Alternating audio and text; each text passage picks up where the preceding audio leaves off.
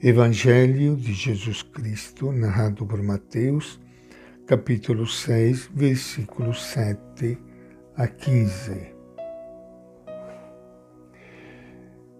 Quando vocês rezarem, não usem muitas palavras como fazem os pagãos. Eles pensam que serão ouvidos por causa do seu palavreado não sejam como eles, pois o Pai de vocês sabe do que é que vocês precisam antes que vocês façam o pedido.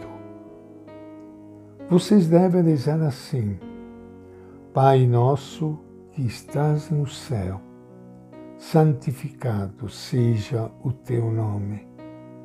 Venha o teu reino Seja feita a tua vontade, assim na terra como no céu. Dá-nos hoje por nosso de cada dia. Perdoa as nossas dívidas, assim como nós perdoamos aos nossos devedores.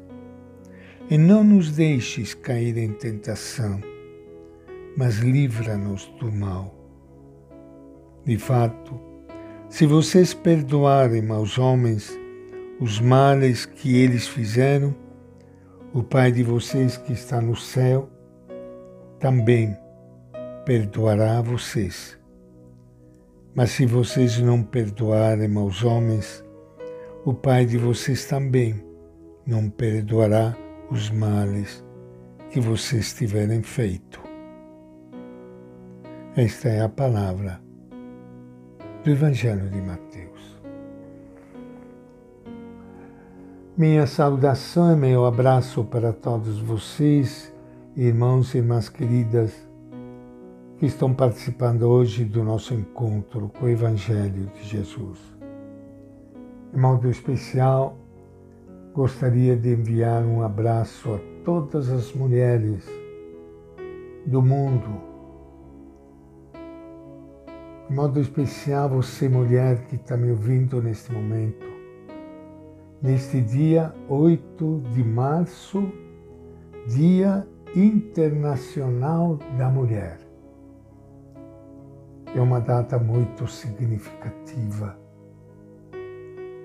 porque nós todos sabemos qual é a realidade da mulher, seja na sociedade e seja na própria igreja.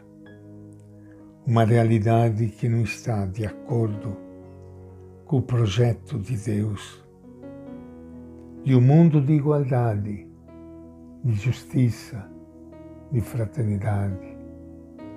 Especialmente aqui no Brasil, onde parece que cada vez mais acontece o feminicídio, a morte da mulher, sem considerar tantos atos e gestos de humilhação,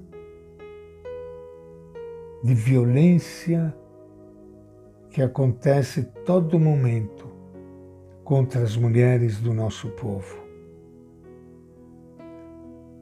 Nós todos temos que nos unir, homens e mulheres, para acabar com o patriarcado, que é a dominação do homem em cima da mulher. E nós sabemos como Deus privilegiou a própria mulher, escolhendo uma mulher para ser a mãe do seu próprio filho, Jesus, aqui no meio de nós.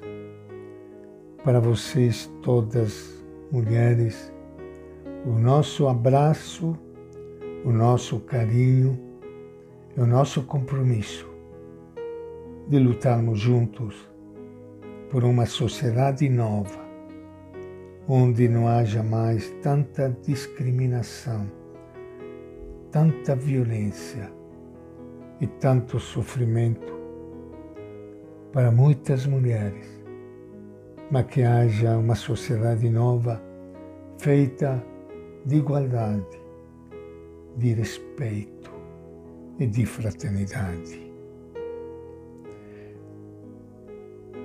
Na leitura do Evangelho de Mateus, nós encontramos a única oração que Jesus ensinou, o Pai Nosso.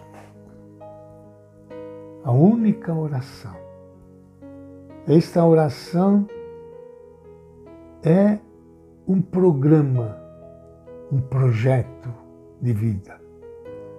O problema é que todos nós estamos acostumados a rezar o Pai Nosso sempre de uma forma apressada. Pai nosso que está no céu, santificado e assim por diante. Convido você que está me ouvindo neste momento a parar um pouco, a rezar o Pai Nosso devagarzinho, pensando em cada palavra que você reza. E você descobrirá nesta oração o coração de Deus, o coração de Jesus.